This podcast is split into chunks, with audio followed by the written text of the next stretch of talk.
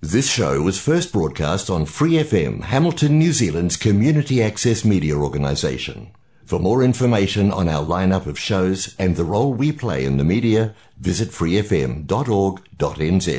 Hi, it's Vanessa from the Fighting Stigma Show on Free FM. Are you a Waikato local? Do you have an idea for a radio show? Do you want to try your hand at being a content creator on Free FM? If so, check out our website on freefm.org.nz or find Free FM on Facebook and get in touch. De mujer a mujer, juntas somos más fuertes. De mujer a mujer, juntas somos más fuertes. De mujer a mujer, juntas somos más fuertes.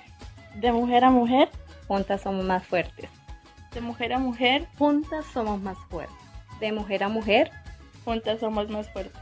De mujer a mujer, juntas somos más fuertes. Puedo ser tu hermana, tu hija, Tamara, Pamela o Valentina. Yo puedo ser tu gran amiga, incluso tu compañera de vida. Yo puedo ser tu gran aliada, la que aconseja y la que apaña. Yo puedo ser cualquiera de todas, depende de cómo tú me apodas. Pero no voy a ser la que obedece porque mi cuerpo me pertenece. Yo decido de mi tiempo, como quiero y dónde quiero. Independiente yo nací, independiente decidí. Yo no camino detrás de ti, yo camino de la para ti.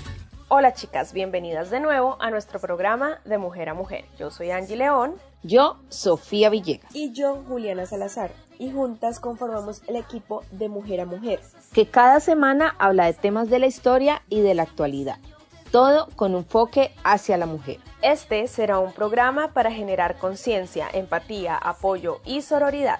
Les recordamos que nos pueden encontrar en Facebook e Instagram como arroba de mujer a mujer NZ. Así que bienvenidas y empezamos.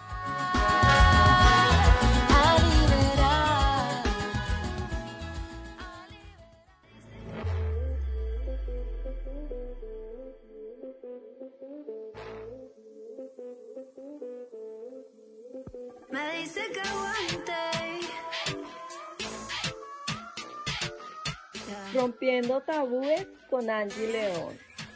Me dice que aguante. No me da la gana, yo vine a llevármelo todo por delante de mi cante. Donde no está mami, mamá me pide que grita lo llevo en la sangre. Hola a todas, bienvenidas de nuevo a nuestro podcast. La saluda Angie León. El día de hoy, en la sección de Rompiendo Tabúes, hablaremos de lo que implica para las mujeres nombrarse abiertamente feministas. Estoy segura que muchas de nosotras hemos recibido esa mirada de juicio cuando le decimos a otras personas que somos feministas. Nos miran como un bicho raro, por no decirlo de otra manera. Y esto hace que muchas nos limitemos a la hora de decir que somos feministas y optemos por ponerle otros nombres. Humanista, a favor de los derechos humanos y de las mujeres, y que demos un sinfín de vueltas para explicar en lo que creemos sin llamarlo por su nombre. Y es que detrás del soy feminista se esconde otro sinfín de temas que vuelven esta frase todo un tabú como por ejemplo la depilación, la menstruación, el placer sexual de las mujeres, la lactancia materna, el aborto e incluso el uso del sostén, la crianza o la falacia de que odiamos a los hombres. Y no negaré que a mí también me pasaba, pero eso se debía a la falta de conocimiento que tenía sobre el tema. Aunque siempre pensé que el feminismo tenía algo de interesante en el fondo y que las mujeres que se declaraban feministas eran unas valientes, no había tenido el valor de ahondar en este mundo y no sabía de lo que me estaba perdiendo. No me atrevía a juzgar o a criticar a las llamadas feministas, pero tampoco me atrevía a llamarme como ellas. Para mí era normal tener que pasar por todo lo que pasaba, el acoso, las relaciones abusivas, el autocontrol al momento de expresarme por miedo de ser tildada de loca, agresiva o impertinente. Crecemos y nos crían de una manera en la que nos hacen creer que es normal, que así es como debemos ser y así es como deben ser las cosas. Y salir de eso no es nada fácil. No es fácil reconocer que somos víctimas de un sistema, que tenemos el machismo interiorizado, que estamos en una relación abusiva, que el acoso callejero en el trabajo o donde sea no es normal, aunque los demás lo normalicen, pero cuando tomas la decisión, cuando te pones las gafas violeta, no hay vuelta atrás. El feminismo es una puerta a una libertad jamás imaginada. Esto no quiere decir que tengas todo solucionado, porque esto implica, como ya lo mencioné antes, miradas de juicio, miradas de descontento, de desaprobación, implica que te debes enfrentar a comentarios irracionales, sin sentido, a preguntas capciosas, muchas de ellas con su toque de moralidad religiosa, pero también implica un conocimiento más profundo del ser mujer, de nuestros cuerpos, de nuestros derechos. Nos ayuda a perder el miedo de expresarnos y de ser nosotras mismas, y nos muestra que no somos las únicas, que no estamos solas. Cuando finalmente tomé la decisión de investigar sobre feminismo, descubrí que había vivido toda mi vida en un tipo de prisión a pesar de considerarme una mujer libre, porque trabajaba, estudiaba, tenía una relación con la persona que quería, pero descubrí que esa libertad estaba limitada por lo políticamente correcto e incorrecto, por los prejuicios y por los estereotipos. Por eso, hoy por hoy trato de que nada de eso me afecte y el feminismo me ayudó con esto, me ayudó a descubrirme. Dejé de tener miedo de expresarme frente a las injusticias que vivo o que viven otras. Decidí dejar de tener miedo al momento de expresar lo que siento y pienso. Empecé a crear lazos más fuertes con otras mujeres y relaciones amorosas sanas y muchas cosas más, pero sobre todo dejé de tener temor de decir que soy feminista. Ahora me gustaría invitarlas a que nos cuenten su experiencia con el feminismo. ¿Qué les dio y qué les quitó el ponerse las gafas violeta? Así que chicas, las invito a nuestro blog en www.demujeramujer.nz, en la entrada El tabú de ser feminista y nos dejen sus comentarios. Por ahora me despido, pero nos vemos en una próxima ocasión. Bye.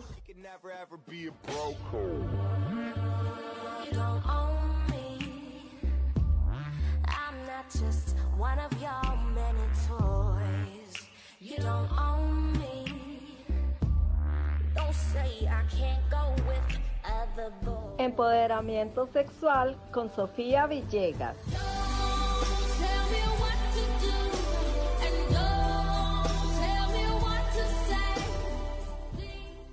Un saludo mujeres bellas y hermosas. Las saludo una vez más Sofía Villegas y bienvenidas a nuestra sección de empoderamiento sexual. La última vez que hablamos les he venido hablando sobre el tema de la menorrea, que es parte del ciclo menstrual, que es el tema grande en general que estoy tocando. En estos últimos episodios les estaba explicando a manera muy general qué era la menorrea, cuáles eran sus síntomas, por qué se daban. El día de hoy quiero hablarles un poco más sobre causas, qué consecuencias, porque hay factores relacionados al estilo de nuestras vidas que pueden causar que las mujeres sufran de amenorrea. Como les he venido mencionando, para aquellas oyentes que son nuevas, la amenorrea es esos periodos de tiempo que la mujer presenta en ausencia de su ciclo menstrual. Les hablé en el programa pasado sobre algunas causas naturales que están conectadas a la menorrea, como el embarazo, la menopausia, la lactancia y también los síntomas que están conectados a ellos.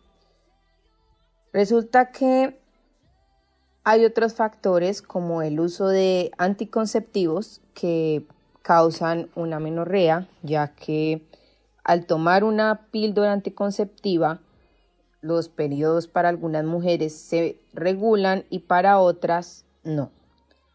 Por eso es que no soy muy amiga personalmente, por esto les hablé de la anticoncepción natural, pero pues obviamente a pesar de que yo no soy experta, vuelvo y lo repito, eh, es algo de libre elección y también es algo que tenemos que consultar con nuestro médico. Recuerden que todos los organismos son distintos y hay algunos factores de nuestra sintomatología y nuestra fisiología que impiden que las mujeres puedan tener una anticoncepción natural.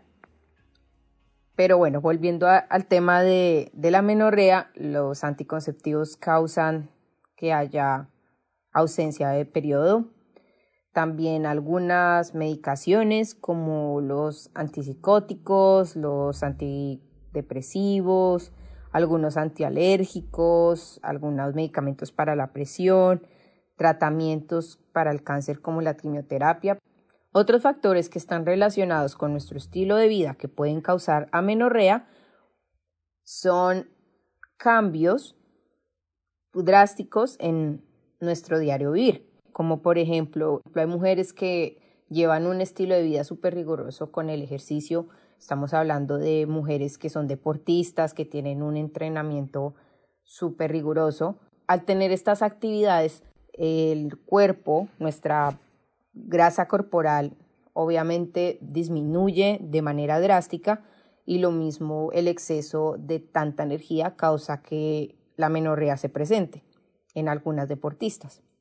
El estrés ya se los había mencionado, recuerden que el estrés es, es algo tan común pero que en realidad afecta tanto a la mujer, no se imaginan cómo el estrés puede alterar nuestro funcionamiento menstrual, altera temporalmente el hipotálamo, ¿cierto? Entonces, pues es una parte súper importante que controla como todas las hormonas, el ciclo menstrual, la ovulación, entonces el estrés es súper importante que le pongamos atención. Y el peso corporal bajo. Hay mujeres que tienen trastornos de alimentación como la bulimia, la anorexia. Bueno, son enfermedades que toca tratarlas, pero también, aparte de los problemas que pueden causar en la salud general, también tenemos esos problemas anormales en nuestras hormonas.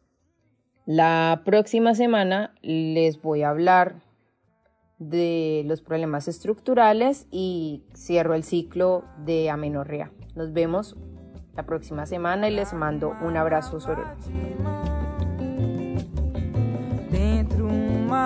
oração,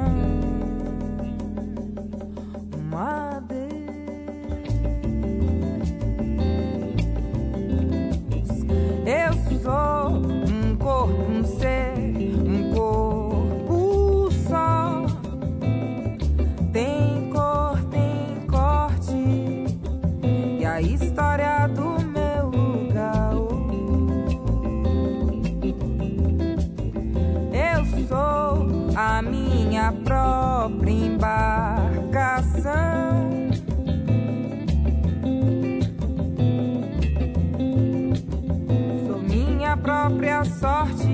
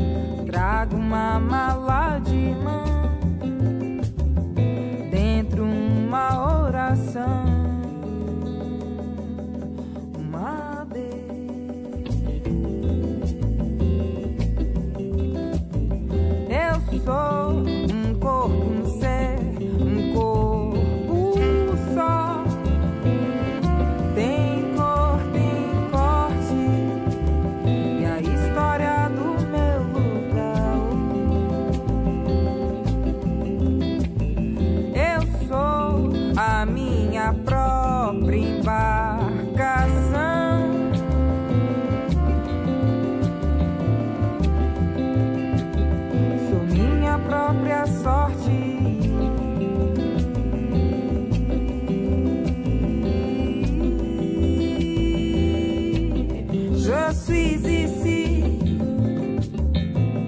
ainda que não queira.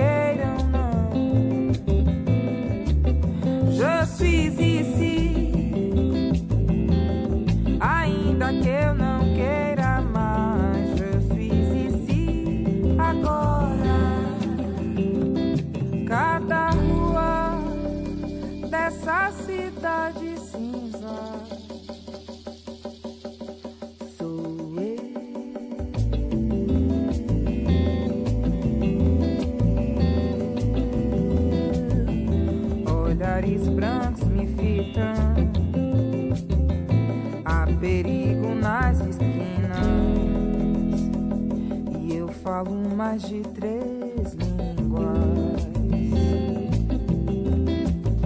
E a palavra amor, cadê?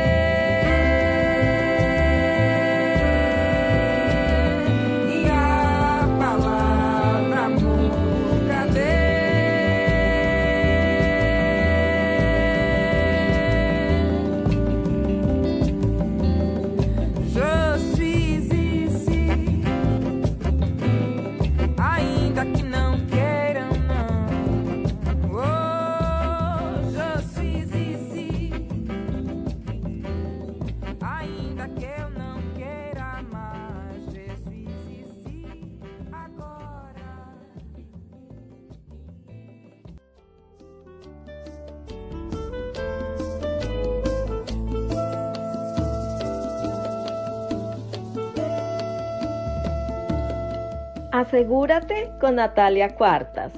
Mano fuerte va barriendo, pone leña en el fogón. Mano firme cuando escribe una carta de amor. Manos que tejen haciendo nudos, manos que rezan, manos que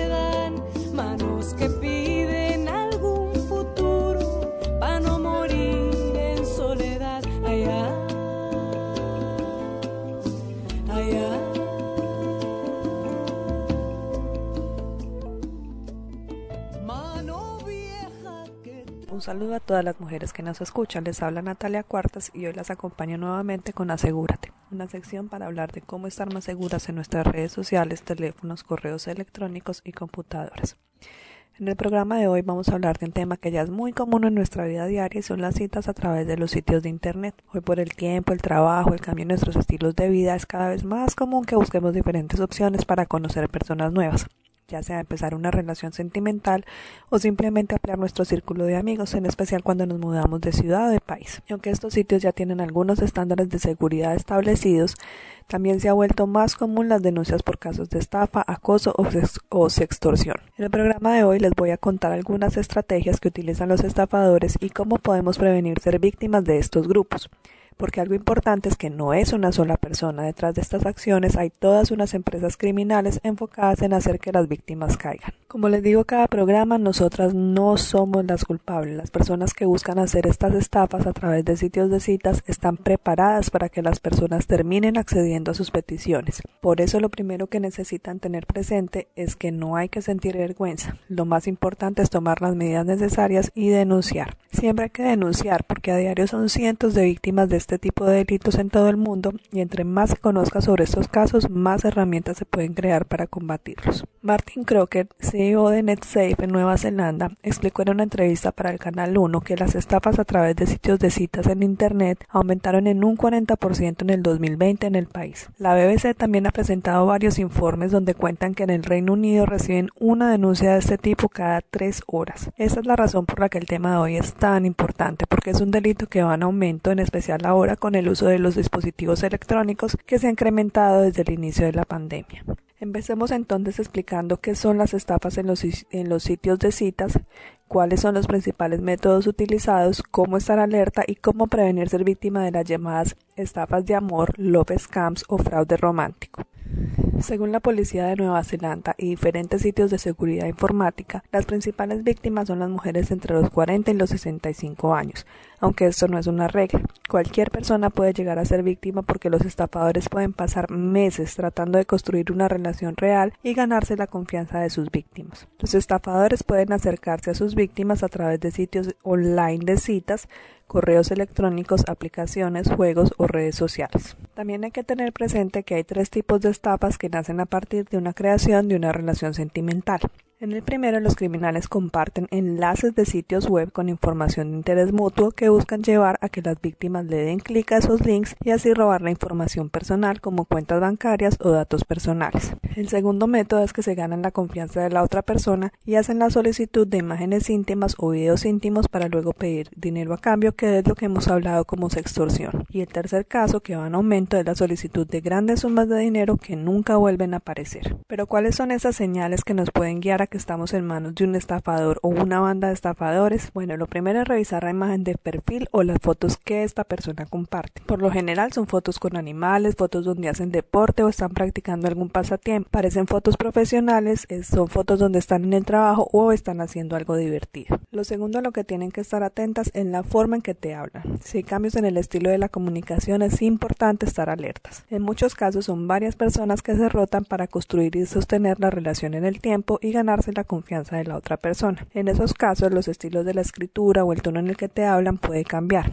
A veces son cambios notorios o a veces son cambios muy sutiles. En el estilo de comunicación también revisen si envían poemas o frases muy románticas y elaboradas. Es posible que hayan sido tomadas de internet. Lo tercero, por lo general, los estafadores siempre dicen que trabajan fuera del país de origen de la víctima o están en zonas donde son difíciles de encontrar. Por ejemplo, dicen trabajar en pozos petroleros o militares, trabajan en Asia o en Europa como grandes comerciantes y siempre tienen historias que involucran dinero para ser solucionadas. Lo cuarto quizás más importante es que a pesar del tiempo siempre tienen una excusa para no encontrarse en persona o verse por videocámara. Siempre se pospone el encuentro en persona o dicen que su familia es muy rica y no pueden dar mucha información sobre ellos. La última señal es cuando la persona muestra o manifiesta sentimientos muy fuertes demasiado rápido, así como intenciones de volver la relación más seria en un corto periodo de tiempo. Recuerden que posiblemente ellos ya han investigado a sus víctimas, así que ya saben cuáles son todas las vulnerabilidades y las historias con las que la persona caería más fácil y accedería al envío del dinero. Tengan presente que luego de ganarse la confianza y construir una relación que parece completamente real, van a empezar a contar historias de hijos o de papás enfermos, dinero para salvar un negocio o incluso para viajar para conocer a la víctima o salvar las vidas de sus criminales. También puede empezar a pedir imágenes íntimas, ya sean fotos, porque luego de tener ese material puede empezar a realizar extorsiones y pedir grandes sumas de dinero y así evitar publicar las imágenes. Bueno, esta es la primera parte del programa de hoy sobre estafas a través de sitios de citas en internet. En el próximo capítulo hablaremos de cómo estar más seguras en estos sitios de cita. Espero que les haya gustado la primera parte. Si tienen dudas o quieren conocer sobre un tema, no duden en escribirnos en nuestras redes sociales o nuestra página web. Mujer y violencia de género con Juliana Salazar. tiemble el Estado, los cielos, las calles, que tiemble los jueces y los judiciales. Hoy a las mujeres nos quitan la calma, nos sembraron miedo, nos crecieron alas.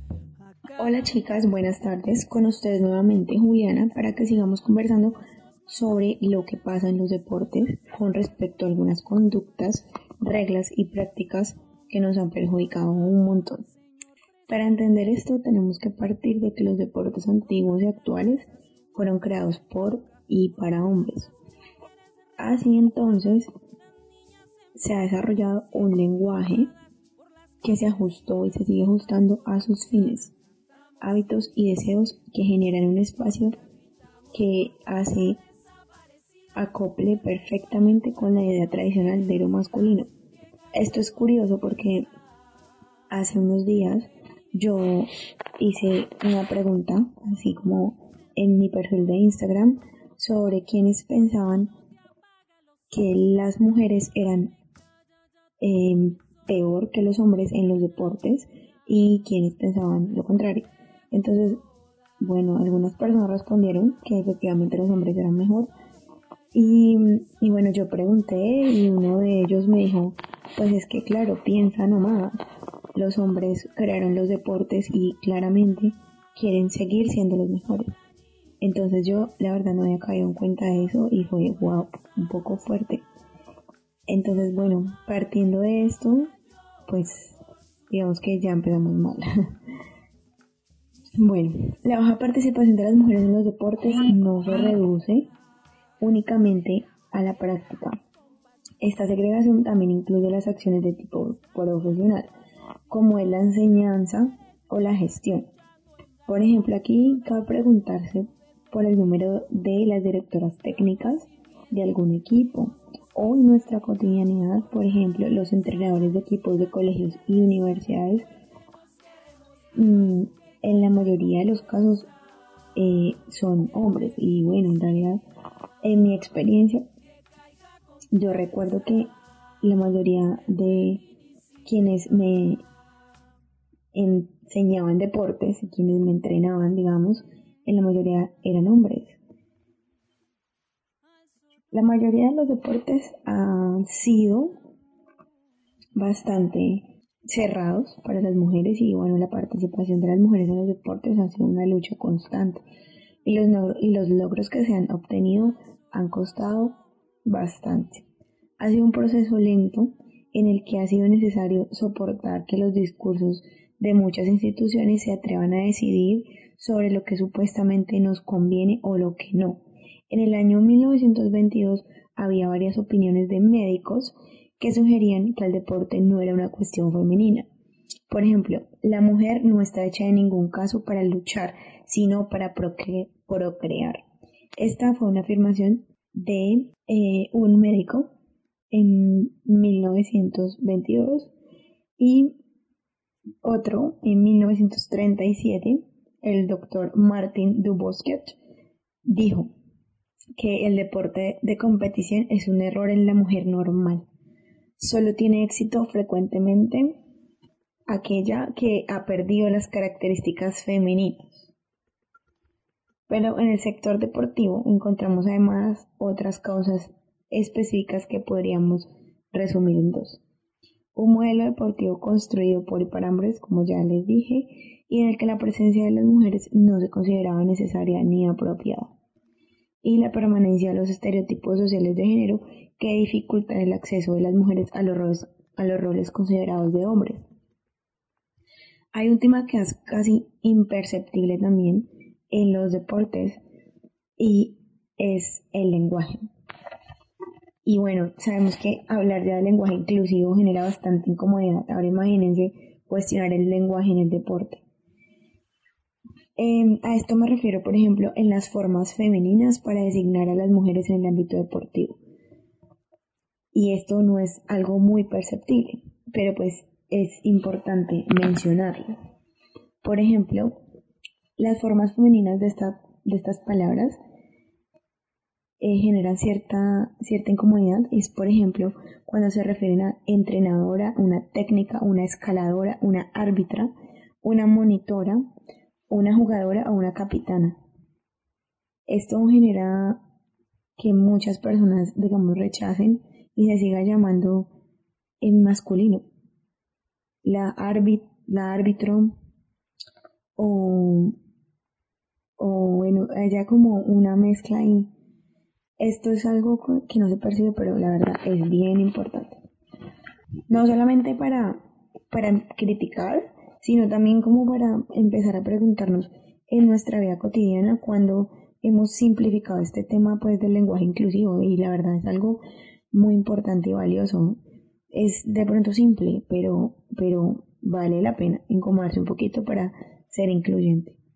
Gracias por acompañarnos el día de hoy. Las esperamos la próxima semana con más temas y recomendados aquí en De Mujer a Mujer.